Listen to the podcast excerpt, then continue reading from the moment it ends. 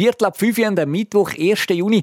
Und was die Region heute so bewegt hat, das hören wir jetzt von meinen Kolleginnen und Kollegen aus der Redaktion.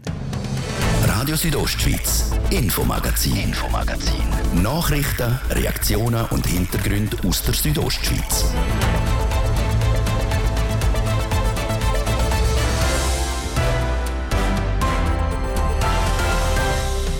Das ist das Info-Magazin am 1. vom Juni. Schön sind Sie mit uns an dem Mittwochabend. Da, wo wir zusammen auf eine Spritztour gehen. Und zwar mit dem Elektrobus, der neu in der Stadt Chur getestet wird. Sorgen, dass man mit dem nach dem Feierabend auf das Mal nicht mehr heimkommt, weil ihm der Fuß ausgeht, müssen wir aber nicht haben.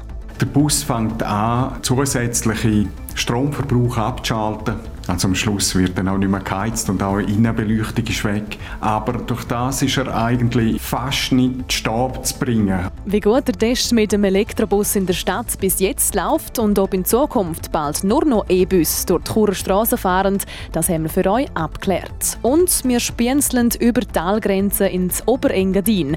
In St. Moritz ist momentan nämlich Wahlkampf angesagt. Wir stellen euch die beiden Kandidaten für das Amt als künftiger Gemeindepräsident Kneuer vor. Am Mikrofon heute Abend ist Adrian Kretli. In Chur ist seit ein paar Tagen ein spezieller Stadtbus unterwegs. Das erste Mal nämlich mit einem 12 Meter langen Elektrobus können die Leute in die Schule, zum Shoppen in die Stadt oder nach dem Feierabend wieder heimwärts fahren. Der E-Bus ist über die Wintermonate schon im Oberengadin im Einsatz und soll sich jetzt eben auch noch im Stadtverkehr beweisen. Der Hans-Peter Putzi berichtet. Sind Churer Stadtbusse jetzt weiß statt rot? Die Frage stellt sich in Chur vielleicht, wer den neuen Weissbus vorbeifahren sieht. Aber Weiss bleibt nur das besondere Exemplar, wo seit letzter Woche im Liniendienst ist. Nämlich ein Elektrobus, wo nicht der Bus- und Service AG gehört. Der Ralf Kollecker ist Unternehmensleiter der Bus- und Service AG. Er klärt auf. Wir haben ihn gemietet, und zwar eine Langzeitmiete über 16 Monate. Wir haben ganz bewusst wollen, einmal über längere Zeit äh, so einen Bus können austesten Es gibt nämlich ganz verschiedenste Aspekte, oder? Vom Betriebsplanen bis Laden, bis Wartung, bis an verschiedenste Sachen, wo man noch daran denken muss. Die Churbus und Service AG ist auch für den Busbetrieb im Oberengadin verantwortlich.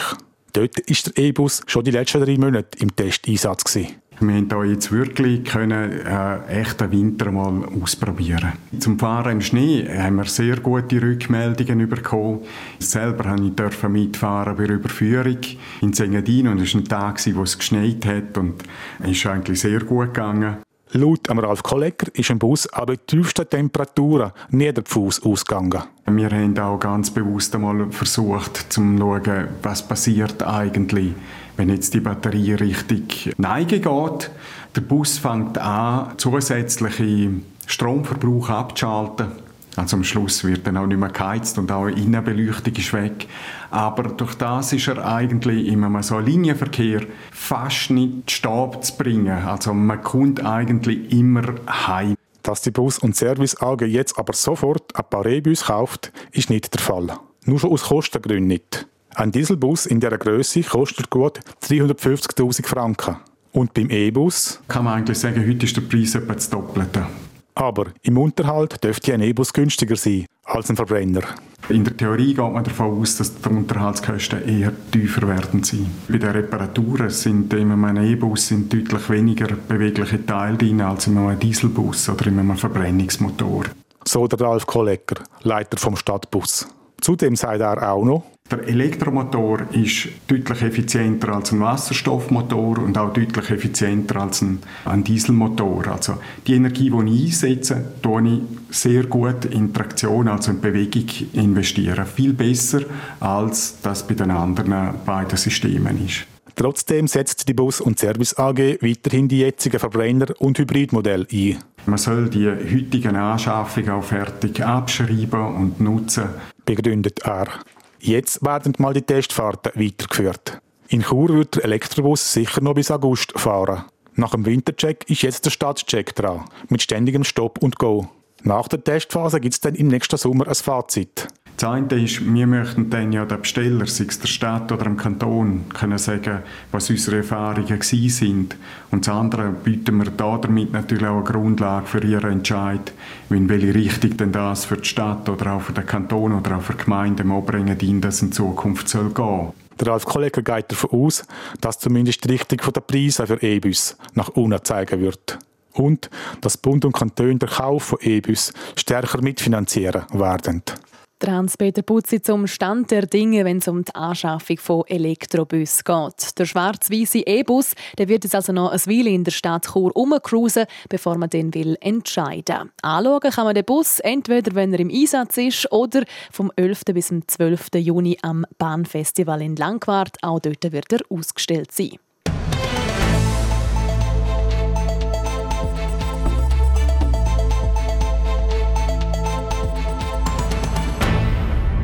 Der Fachkräftemangel ist in vielen Branchen akut, unter anderem auch in der Gastronomie. Laut dem Branchenverband Gastro Suisse hätte sich die Situation mit der Corona-Pandemie noch weiter zugespitzt. Viele Restaurants können ihre ausgeschriebenen Stellen kaum mehr mit guten Leuten besetzen.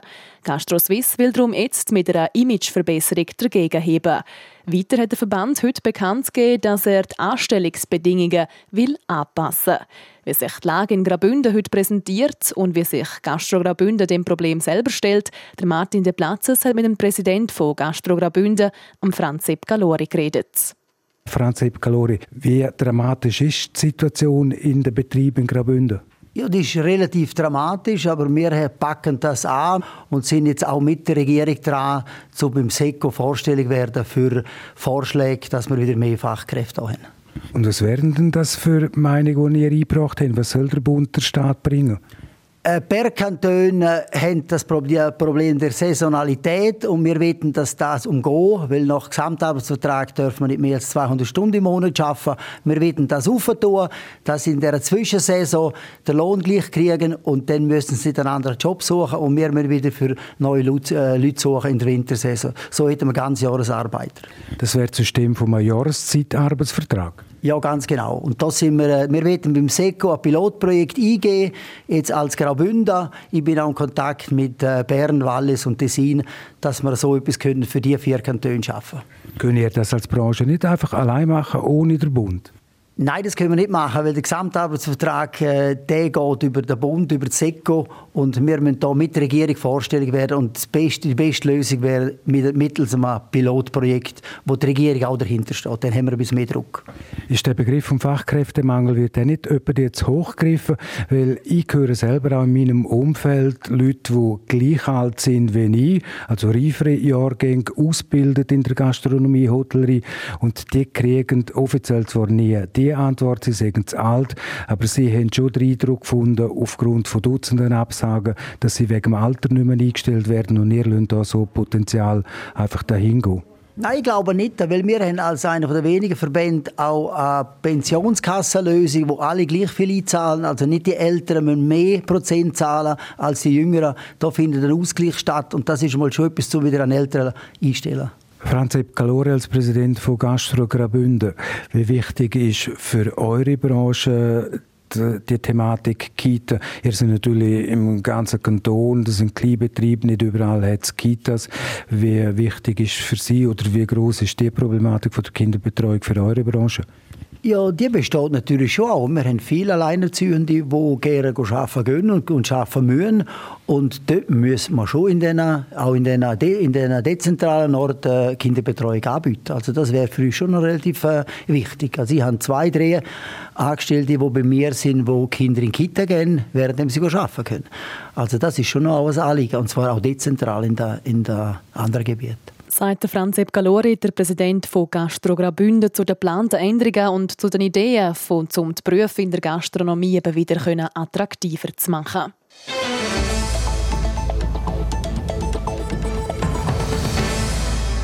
Und wir bleiben gerade in der Branche, in der Gastronomie und beim Tourismus. Genau da, wo in diesen Monaten nämlich an den meisten Orten nicht gerade ein Haufen läuft. Zwischensaison ist angesagt. Genau die wird aber oftmals genutzt, um die Restaurants und die Hotels wieder auf Vordermann zu bringen. Es wird renoviert, putzt und gejättet. So auch in den Hotels von der Wiesen Arena Gruppe Zlags.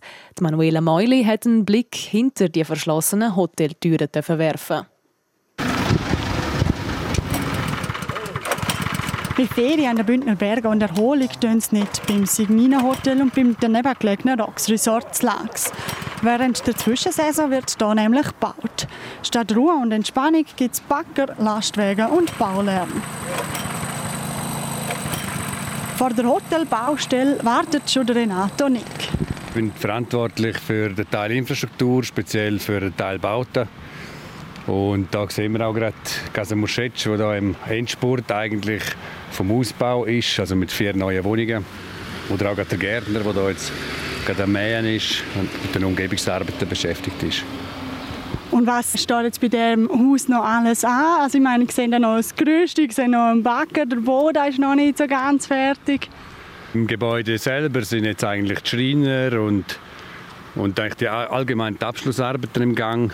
Da die Umgebung, der Backer und, und all die Leute mit den Rechen und so sind eigentlich dort, um die ganze Pflästerung zu ergänzen und die ganze Umgebungsarbeit eigentlich machen, dass wir auf die Hauptsaison eigentlich wieder schön mit einer neuen Umgebung dastehen.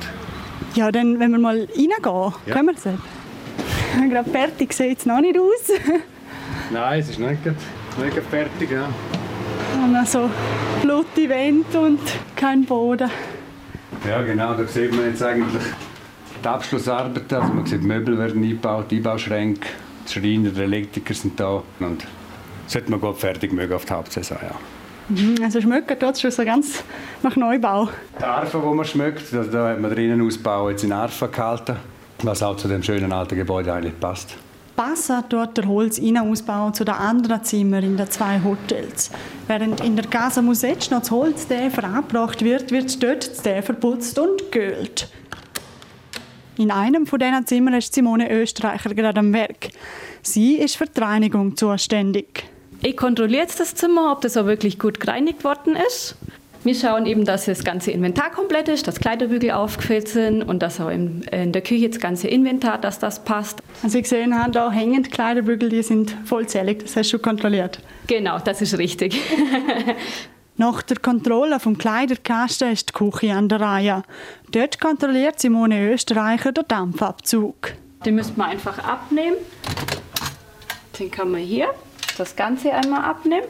Und dann kann ich oben kontrollieren, dass es sauber ist. Ich habe natürlich immer einen Lumpen dabei zum Kontrollieren. Natürlich ein Weißer, dass man es sieht. Schaut sauber aus. Und dann kann ich nur testen, ob er funktioniert.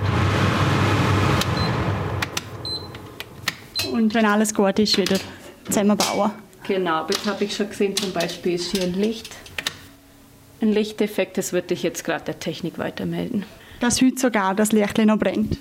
Je nachdem, ja. Wenn Sie Zeit haben und Kapazität, dann wird das je nachdem äh, heute noch erledigt. Und wenn es aber keine Priorität hat, dann kann das natürlich auch immer einen Tag warten. Nicht nur die kleine Küche in den Zimmern wird während der Zwischensaison geputzt. Auch die grossen Küchen in den Restaurants können während dieser Zeit gründlich rausgeschraubt werden. Für die Leitung der Restaurants ist der Carlo Pedolin zuständig. Er zeigt mir eines der leeren Restaurants. Im Moment kommt man dort nämlich nur mit dem Schlüssel rein. Das ist alles fein säuberlich vom Winter verräumt worden. Wir haben einen Winterputz sozusagen gemacht, einen Frühlingsputz. Und ähm, ja, das steht jetzt alles bereit, um wieder ähm, verteilt zu werden und dann so hergerichtet werden, dass wir wieder Gäste dürfen empfangen Also putzt ist in dem Fall schon. Wie muss man sich das vorstellen, wenn jetzt da das Personal wieder reingeht? Was steht alles an? Was müssen sie alles machen? Zuerst geht es wirklich darum, dass der Koch da steht, seine ganzen Bestellungen macht, ähm, seine ganzen Mise en place Schubladen wieder auffüllt und ähm, das ist sicher der erste Schritt. Und dann ist sicher im Service auch ein großer Schritt, wo man zuerst einmal Terrassen herrichtet, also das, wo draussen, also unsere Visitenkarte ist eigentlich das, wo der Gast das erste wahrnimmt für unserem Restaurant, das ist für uns sehr wichtig. Und dann kommt es natürlich zum Innenraum, wo man dann herrichtet mit all den Besteck, Gläser und so weiter, Dekoration und ja, und dort gibt es noch viel vorzubereiten, aber die sind sehr routiniert, unsere Mitarbeiter, die machen das das erste Jahr und ähm, dann geht es eigentlich in zwei, drei Tagen, findet da eine riesige Veränderung statt. Eine riesige Veränderung findet bis Saisonstart Ende Juni im ganzen Hotel statt.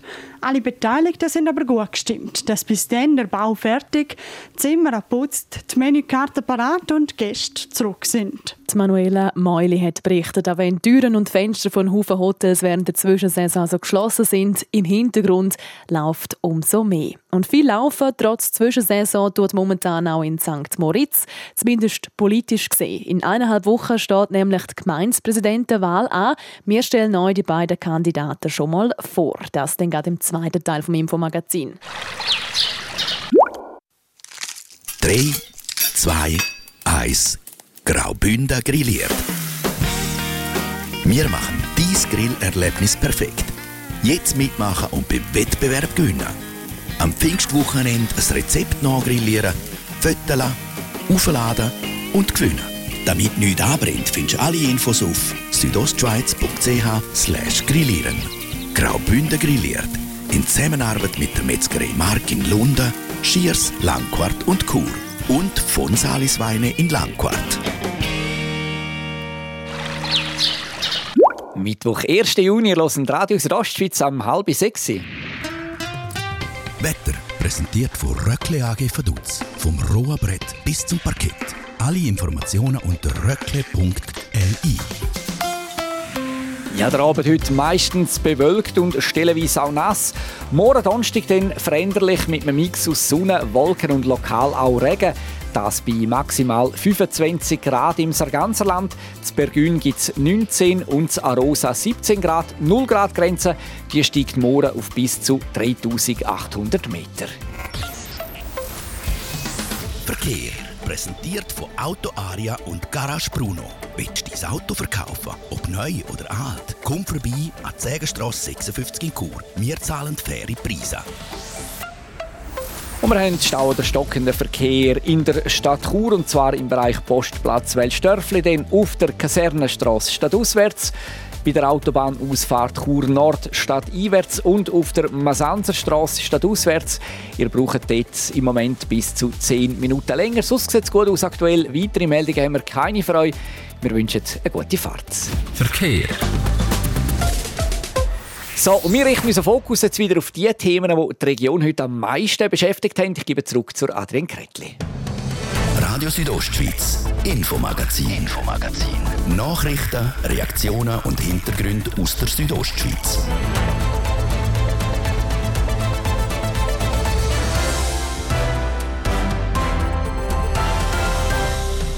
Wieder zurück im Infomagazin und da widmen wir uns im zweiten Teil der Engadiner Kommunalpolitik. Genauer gesagt den beiden Kandidaten für das Amt vom Gemeinspräsident von St. Moritz. Vorstellen kann man sich der Wettkampf eigentlich auch so ein bisschen wie ein Gesangsbattle. Antreten tut zum einen der amtierende Christian J. Jenny.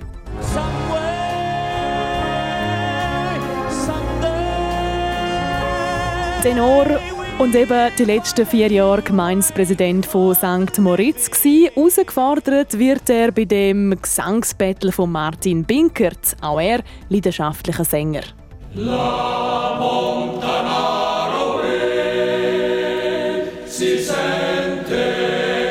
Tönt es, wenn der zweite Kandidat Martin Binkert zusammen mit seiner Gruppe zusammen singt. Welche Gemeinsamkeiten die beiden abseits von der Musik haben und vor allem eben, was die beiden auch unterscheidet, wir lernen sie ein bisschen besser kennen. Jetzt geht im zweiten Teil vom Infomagazin. Am 12. Juni wählt das Stimmvolk von St. Moritz also seinen neuen Gemeindepräsident. Zur Wahl stehen der bisherige Präsident, der parteilose Christian J. Jenny und der Mittepolitiker Martin Binkert. Mit ihnen beiden reden wir über Ambitionen, Projekte und ihre Wahlchancen. Der Livio Biondini berichtet als erstes über den Kandidat Christian J. Jenny. Vor vier Jahren war er der Überraschungssieger. Der Christian Jotieni ist als Quereinsteiger zum Gemeindepräsident von St. Moritz gewählt worden.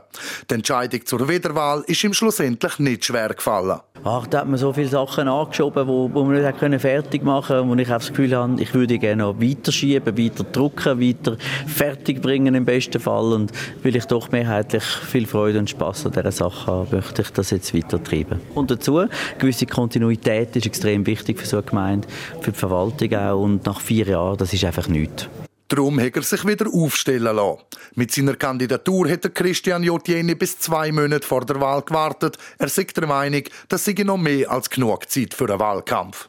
In seiner vier Jahren Amtszeit hat er sich nicht gross geändert. Er wüsste jetzt mehr und sei mit dem Handwerk und den mühsamen Mühlen der Politik besser vertraut als noch bis seinem Amtsantritt. Die angesprochenen Mühlen sind auch mit die grössten Herausforderungen in diesen vier Jahren. Dass einfach alles sehr, sehr langsam und langwierig ist und dass man teilweise sich halt wirklich alles andere als einig ist in einzelnen Gremien, das macht es wirklich schwierig. Aber dass man halt auch die anderen gewählten Kolleginnen und Kollegen muss akzeptieren, so wie es ist und so wie es sind.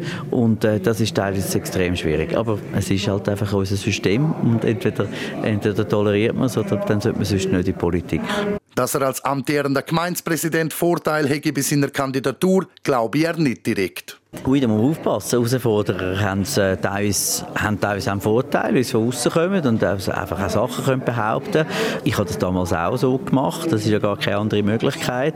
Ähm, natürlich hat man eine gewisse Ruhe im Ganzen, eine gewisse Gelassenheit, aber die Gelassenheit ist auch gefährlich, oder? Weil man hat das Gefühl, man ist siegessicher irgendwo und dann passiert eben oft auch eine Überraschung. Da muss man mit allem rechnen. Zu den Chancen von seinem Herausforderer Martin Binkert, wo ebenfalls wie der Christian Jotieni als Tenor aktiv ist, könne er nicht viel sagen.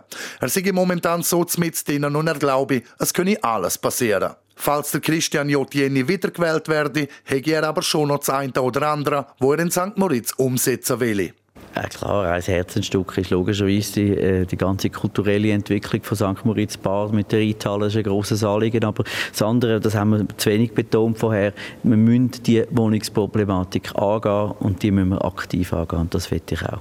Ob er das angehen kann, zeigt sich in zwei Wochen. Dann ist die Wahl zum St. Moritzer Gemeindepräsident durch und der Gewinner steht fest. So viel zur Kandidatur vom amtierenden Gemeindepräsidenten Christian J. Jenny, der wieder antritt. Herausgefordert wird er am 12. Juni vom gebürtigen St. Moritzer Martin Binkert. Der Mitte-Politiker ist jetzt schon Mitglied vom Gemeinderat von St. Moritz und ist frisch gewählter Grossrat. Es berichtet nochmal der Livio Biondini. Technischer Leiter für Engadin Airport AG, ehemaliger Vizekommandant für Feuerwehr St. Moritz, Präsident vom Cecilia Corps in St. Moritz. Der Martin Binkert ist fest mit dem Engadin verwurzelt. Das ziemliche Gegenteil von seinem Kontrahent im Rennen um St. Moritzer Gemeindepräsidium, Christian J. Jenny. Für den Martin Binkert könnte das ein Vorteil sein bei der Wahl. Es ist äh, sicher nicht ein Nachteil, wenn man die Leute von Kindesbeinen auf kennt, weil dann weiss, wissen auch die Leute, wie man tickt und äh, wie man sich so verhalten hat in den letzten 50 Jahren. Und das ist, äh, kann sicher kein Nachteil sein. Aber ich glaube auch nicht, die Samoritzer Bevölkerung ist genug weltoffen und zum auch äh, eben man hat es ja letzte, bei der letzten Wahl gesehen, dass man auch jemanden äh, nimmt, wo, wo man halt nicht, vielleicht nicht so gut kennt. Ein Nachteil ist sicher auch nicht, dass er als aktueller Gemeinsrat von St. Moritz und neu gewählter Bündner Grossrat schon mehr politische Erfahrung aufzuweisen hat, als sein Gegner hatte vor seiner Wahl vor vier Jahren. Das ist eine grosse Hilfe. Das ist äh, wie ein Schnupperlehr, kann man sagen. Man weiß, äh, man kennt die Abläufe, man weiß, äh, wo muss man aufpassen. Es hilft vielleicht auch, zum, bei gewissen Sachgeschäften vorher die richtigen Diskussionen zu führen, damit man nachher bei der Abstimmung auch eine Chance hat. Wenn der Martin Binker die Chance kriegt, um der nächste St. Moritzer Gemeindepräsident zu sein, wüsste er auch schon, wo er ansetzen würde in seiner Amtszeit. Das äh, politische ähm, Gemeinschaftsgefühl und auch das Gemeinswesen in der Bevölkerung, das Gemeinschaftsgefühl, das wird ich eigentlich stärken und zwar einfach mit offenen, transparenten Kommunikation und mit den Diskussionen, die man führt tagtäglich in der Gemeinde, damit man wieder stolz ist und, und zufrieden ist, in dieser Gemeinde zu wohnen und das auch nachher nach außen trägt und somit eigentlich jeder Samoritzer ein guter Werbebotschafter ist für Samoritz. St. Moritz liegt am Martin Binkert am Herz. Es ist seine Heimat, wo er aufgewachsen und in die Schule ist, eine Familie gegründet und sich auch beruflich weitergebildet hat. Darum ist es ihm auch wichtig, für seinen Lebens- und Arbeitsort einzustehen und St. Moritz weiterzubringen. Ganz wichtig für mich, ich, ich will das Generationenhaus äh, entstehen in Samoritz, dass das wirklich hier in Samoritz kann stehen. Das äh, ist etwas Wichtiges und ich glaube, das belebt auch das Dorf und, und gibt einen, wirklich einen Kit. Und nachher, dass wir ein attraktiver Arbeitsgeber sind und eine attraktive Gemeinde sind, wo man gerne leben tut. Und wenn Sie mir dort äh, die Stimme geben, dass ich dort das kann anziehen und nachher auch helfen, die Projekte umzusetzen, dann bin ich happy. Und ob das denn auch eintrifft, kommt am 12. Juni bei Gemeindepräsidentenwahl in St. Moritz aus. Der Martin Binkert und der Christian J. Jenny, das also die beiden Kandidaten, die sich bei der Gemeindepräsidentenwahl von St. Moritz dann am 12. Juni zur Verfügung stellen.